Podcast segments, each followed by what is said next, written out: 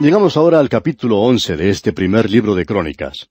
Los que están estudiando con las notas y bosquejos que enviamos a nuestros oyentes podrán notar que estamos al comienzo de la tercera división de este libro. En los primeros nueve capítulos encontramos esa notable genealogía. Sería mejor que dijéramos genealogías, ya que son varias. Son destacadas indudablemente. Y tenemos ante nosotros algo digno de destacar, como ya mencionamos. Solo un capítulo dedicado a Saúl. Y desde el punto de vista de Dios, no hizo tanto impacto como muchas personas pensaban que podría ser. Desde el punto de vista de Dios, este hombre no impresionó al Señor para nada. Pero aquí en este capítulo once, usted verá que tenemos en realidad dos capítulos, ya que son el once y el doce, dedicados a los valientes de David. Tenemos luego los capítulos trece al dieciséis, donde se menciona a David y el arca. Más adelante, en el capítulo diecisiete, se nos habla de David y el templo. La guerra de David se relata en los capítulos dieciocho hasta el veinte. En el siguiente capítulo, el capítulo 21, es dedicado al pecado de David y el censo del pueblo. Luego tenemos varios capítulos, desde el 22 hasta el 29, que consideran la preparación y organización para edificar el templo de parte de David. Podemos ver, por tanto, que lo que resta del libro es dedicado a hablar de David y su reino. Todo está relacionado con David. En cuanto a eso, diremos que la genealogía que se menciona es la genealogía que nos lleva hasta David y por supuesto más allá de David contempla la familia de David. Él es quien ocupa el lugar destacado ahora en este libro. En el próximo libro, el segundo libro de Crónicas, veremos a la familia de David. El linaje que se sigue allí es el linaje de David. Se da muy poca atención al reino del norte después de su rebelión y su separación del reino de la familia de David. De modo que nos encontramos en una sección importante, y el énfasis está puesto en David. Sería bueno notar el énfasis dado por Dios a ciertas cosas en la vida de David, mientras que otras son casi pasadas por alto. Por ejemplo, acabamos de mencionar el pecado de David en el capítulo 21.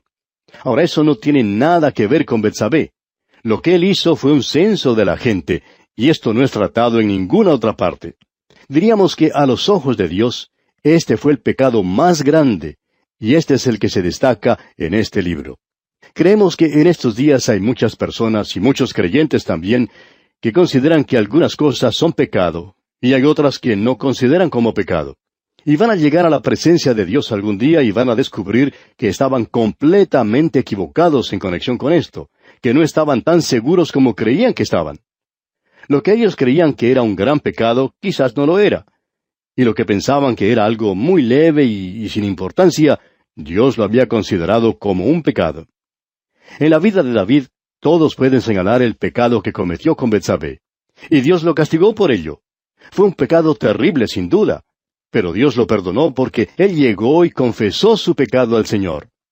Pero este asunto del censo no parece ser algo muy malo. Sin embargo, vamos a ver que era algo importante en lo que a Dios se refiere y también veremos por qué. Quizás sea bueno para nosotros lograr una perspectiva diferente en cuanto a lo que realmente es el pecado. Es decir, el pecado en cuanto a ciertos hechos, algunas cosas que usted hace y ciertas cosas que dejamos de hacer. Vimos eso especialmente en nuestro estudio de la epístola a los romanos, y el gran principio que Dios señala allí para nosotros. Bueno, lamentablemente, amigo oyente, nuestro tiempo ha tocado ya su fin y tenemos que detenernos aquí, pero entraremos en el estudio de este capítulo once, Dios mediante, en nuestro próximo programa. Continuamos hoy nuestro recorrido por este primer libro de Crónicas y llegamos al capítulo once. Y en nuestro programa anterior decíamos que estamos aquí al comienzo de la tercera división de este libro. En los primeros nueve capítulos encontramos esa notable genealogía o mejor genealogías, ya que son varias. Son destacadas indudablemente. Tenemos ante nosotros algo digno de destacar. Solo un capítulo es dedicado a Saúl. O sea que, desde el punto de vista de Dios, no hizo tanto impacto como muchas personas pensaban que podría hacer. Desde el punto de vista de Dios, este hombre no impresionó al Señor para nada. Pero aquí, en el capítulo once, donde comenzamos hoy, veremos que hay en realidad dos capítulos ya que se trata de los capítulos once y el doce dedicados a los valientes de David. Así es que nos encontramos en una sección importante y el énfasis cae sobre David. Y sería bueno notar el énfasis dado por Dios a ciertas cosas en la vida de David, mientras que otras son casi pasadas por alto.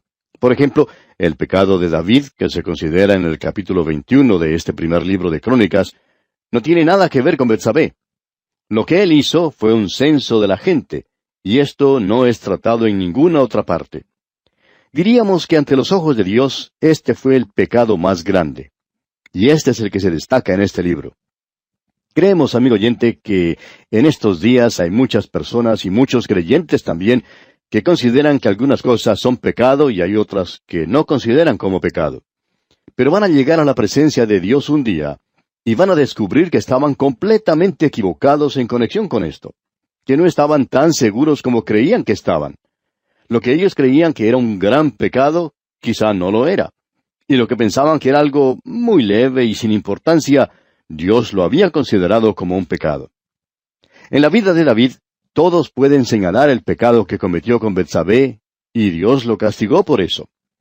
Fue un pecado terrible, indudablemente, pero Dios lo perdonó porque él llegó y confesó su pecado al Señor. Pero este asunto del censo no parece ser algo muy malo. Sin embargo, veremos que fue algo importante en cuanto a lo que Dios se refiere. Y también veremos por qué. Quizás sea bueno para nosotros lograr una perspectiva diferente en cuanto a lo que realmente es el pecado, es decir, el pecado en cuanto a ciertos hechos, algunas cosas que usted hace y ciertas cosas que dejamos de hacer. Vimos eso especialmente en nuestro estudio de la epístola a los romanos, y el gran principio que Dios señala allí para nosotros. Comencemos entonces con este capítulo once, y tenemos aquí que el énfasis se encuentra en los hombres valientes de David. Vamos a ver cómo él llegó a ser rey. Leamos lo que dice el primer versículo de este capítulo once del primer libro de Crónicas. Entonces todo Israel se juntó a David en Hebrón, diciendo, He aquí nosotros somos tu hueso y tu carne. Usted recordará, amigo oyente, que cuando leímos en los otros libros dobles, cuando se mencionó esta historia, se nos dijo que David reinó por siete años solo sobre dos tribus en el sur, la de Judá y la de Benjamín, y que su reino estuvo en Hebrón. Todo eso ha pasado ahora. ¿Por qué? Porque Dios los está observando como una nación, formada por todas las doce tribus. Y en el libro de Dios, la fecha cuando Él llegó a ser rey fue cuando lo hizo sobre las doce tribus, y cuando todo Israel lo llegó a aceptar. Ellos dijeron, Nosotros somos tu hueso y tu carne. Y luego leemos aquí en el versículo dos, También antes de ahora, mientras Saúl reinaba, tú eras quien sacaba la guerra a Israel y lo volvía a traer. También Jehová tu Dios te ha dicho, Tú apacentarás a mi pueblo Israel, y tú serás príncipe sobre Israel mi pueblo. Usted puede notar que ellos están reconociendo la mano de Dios y que David no llega a ser rey hasta cuando todo el pueblo lo acepta como el elegido de Dios. Esto comenzó siete años después que comenzó a reinar a la muerte de Saúl. Ahora el versículo tres dice, Y vinieron todos los ancianos de Israel al rey en Hebrón, y David hizo con ellos pacto delante de Jehová, y ungieron a David por rey sobre Israel, conforme a la palabra de Jehová por medio de Samuel. Ahora David es ungido como rey de las doce tribus, y en cuanto a Dios se refiere, entonces es cuando comenzó a reinar. Se nos dijo antes que reinó siete años sobre dos tribus, pero aquí no. Leamos ahora el versículo cuatro. Entonces se fue David con todo Israel a Jerusalén, la cual es Jebús, y los jebuseos habitaban en aquella tierra. David había inspeccionado esa tierra. Creemos que él había estudiado muy bien todo lo que en ella había y la conocía como la palma de su mano. La conocía mejor quizá que los espías que habían sido enviados por Josué. Él conocía mucho de aquel lugar. Jerusalén era la ciudad que él eligió para ser la capital de la nación. Ese sería el lugar elegido para edificar el templo. Él hizo de esa ciudad la capital. Fue lo que él eligió y también lo que eligió Dios. Ahora tenemos mucha información en la palabra de Dios sobre la ciudad de Jerusalén. Y tenemos que aclarar que ella no es la misma o estaba en las mismas condiciones que la Jerusalén de hoy. Modernas excavaciones han demostrado que el muro de la ciudad estaba orientado en la dirección opuesta a la que tiene el día de hoy. La ciudad de David estaba ubicada en una depresión y uno siempre debía mirar hacia arriba cuando miraba al templo. Más tarde, cuando el muro fue trasladado a otro lugar, fue colocado en el monte Sión, y en una posición más elevada. Y desde ese lugar se miraba hacia abajo cuando uno observaba el templo. Esa es la forma actual. Gran parte de la ciudad de Jerusalén se encuentra en nuestros días sobre la zona del templo. Esa zona del templo es el monte Moria, y es un cerro en el mismo centro de la ciudad. Y del otro lado del muro está el Gólgota, el lugar de la calavera, donde el Señor Jesús fue crucificado. Este fue el lugar que David eligió. David tomó la fortaleza de Sión. En ese lugar hizo edificar su palacio. El monte Sión era un lugar muy especial para David. Veamos ahora lo que nos declara el versículo seis. Y David había dicho, El que primero derrote a los jebuseos será cabeza y jefe. Entonces Joab, hijo de Sarvia, subió el primero y fue hecho jefe. Este hombre Joab era el número uno en el servicio de David. Él era el primero, podemos decir que él era su consejero, el que comandaba el ejército. Él pertenecía a los valientes de David. Usted recordará que se nos ha dicho algo de sus hazañas cuando él se presentó por primera vez ante David, cómo guió al ejército y cómo luchó por David. Así es que este hombre llegó a ser capitán del ejército. Él era el que dirigía todos los asuntos militares en los días de David. Él estaba comandando todo lo relacionado con el ejército, la marina y todo lo demás que podía haber existido militarmente en esos días. Dentro de unos momentos vamos a ver la lista de los hombres valientes de David, pero antes notemos el versículo siete de este capítulo once. Y David habitó en la fortaleza, y por esto la llamaron la ciudad de David. La ciudad de David es el área del monte Sión. A David le encantaba ese lugar. Aparentemente allí mismo Hiram construyó el palacio. Eso es importante y lo debemos notar. Veamos ahora el versículo ocho y edificó la ciudad alrededor desde Milo hasta el muro, y Joab reparó el resto de la ciudad. Joab no solo es un soldado, sino que también es un arquitecto. Él estaba a cargo de la reconstrucción de la ciudad. Y pasamos ahora al versículo nueve. Y David iba adelantando y creciendo, y Jehová de los ejércitos estaba con él. David llegó a su reino al lugar más alto posible.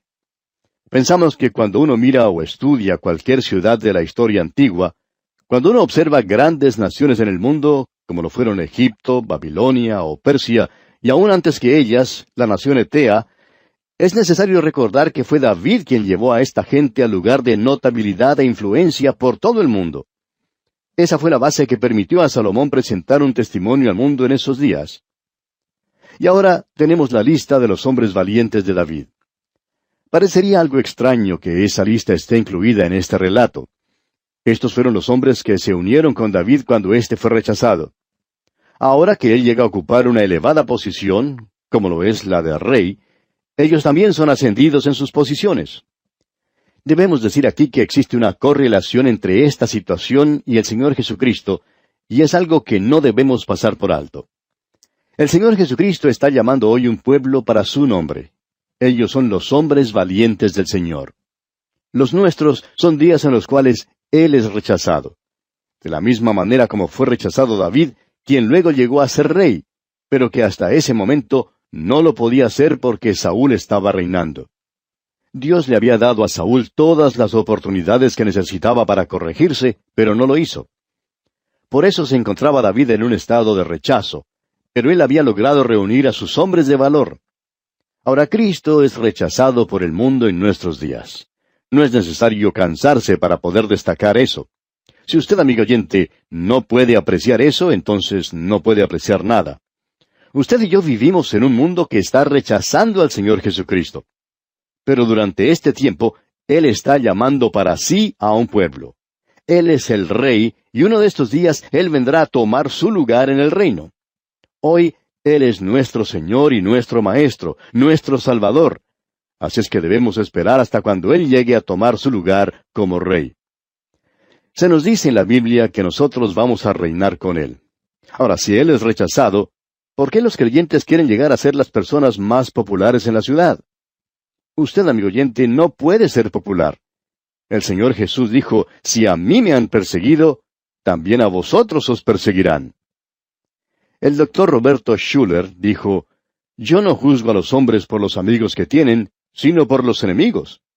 Si usted tiene los enemigos debidos, entonces está bien. Y amigo oyente, yo quiero estar seguro que los amigos de Satanás no me quieran. Me alegra poder decir que aquellos que no desean estudiar la palabra de Dios, y esto es siempre una realidad en la iglesia, aquellos que están contra los estudios bíblicos, odian el estudio de la Biblia. Algunos llevan una gran Biblia debajo de su brazo y parecen muy piadosos, pero en realidad, amigo oyente, odian estudiar la palabra de Dios. Y me alegro de no ser amigo de ellos porque siempre he insistido en el estudio de la Biblia. Usted es juzgado por los enemigos que tiene.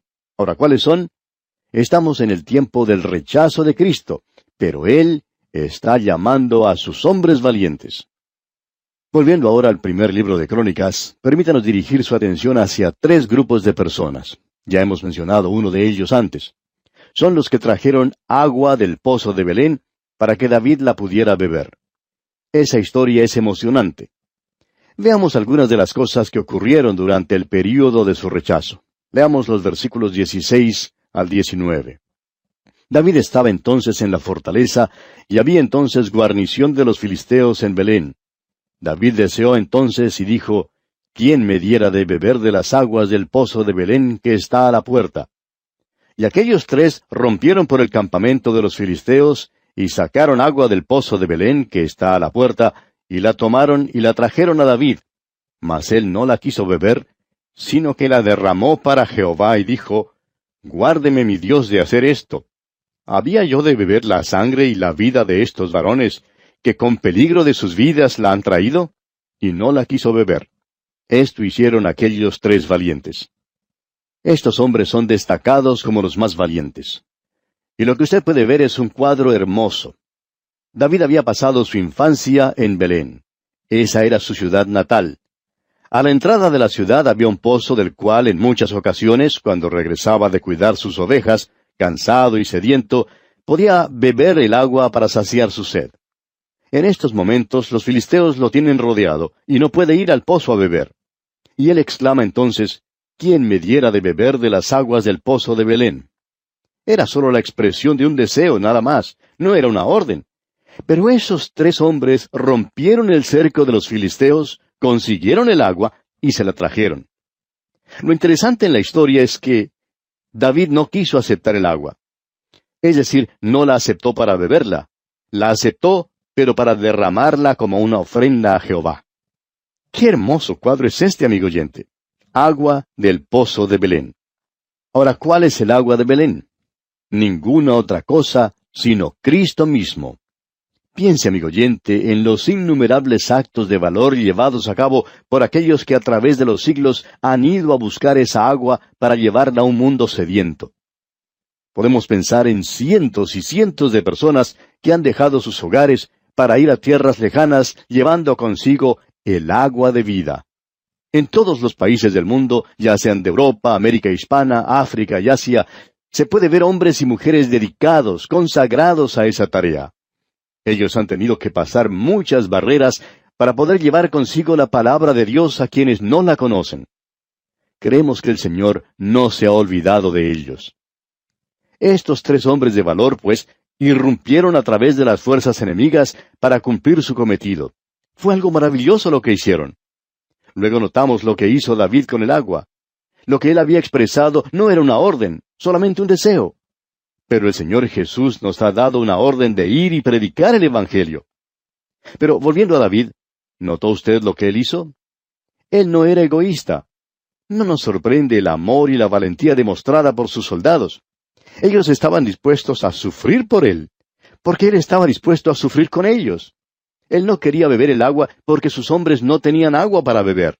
Así que él tomó un lugar con ellos. Él reconoció el valor de sus hombres. ¿Recuerda usted lo que el Señor Jesucristo dijo allá en la cruz? Lo leemos allá en el Salmo 22. Dice, he sido derramado como aguas. Él tomó su vida y la derramó como agua en la tierra. Él hoy tomó su lugar en esta tierra. Dice la Escritura, porque un niño nos es nacido, hijo nos es dado. Una historia de la Segunda Guerra Mundial cuenta que unos soldados habían quedado sin comunicación con su puesto de comando cuando una granada había cortado el cable de sus teléfonos de campaña. Se envió entonces a un soldado para que reparara el daño, y él hizo la conexión. Ahora el soldado no regresó. Cuando la batalla terminó, lo encontraron muerto, pero aún tenía en sus manos el alambre del teléfono uniendo las dos puntas. Él había hecho el contacto. El Señor Jesucristo, amigo oyente, es quien ha sido derramado como agua. Él hizo el sacrificio. Y nosotros también tenemos que hacer el sacrificio si queremos ser recompensados por Él. No es como algunos piensan que Él recompensará a todos. Ahora, el tercer incidente que deseamos resaltar es uno que es muy apreciado y se encuentra aquí en el versículo 22 de este capítulo 11 del primer libro de Crónicas. Leamos este versículo 22. Benaía, hijo de Joyada, hijo de un varón valiente de Capseel, de grandes hechos. Él venció a los dos leones de Moab. También descendió y mató a un león en medio de un foso en tiempo de nieve. Esto sí que nos gusta, amigo oyente.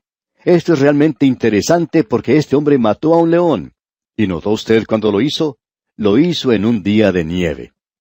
Es maravilloso tener creyentes que van a las reuniones cuando está lloviendo, en un domingo por la noche o a una reunión durante la semana. El Señor no deja pasar esas cosas desapercibidas, amigo oyente.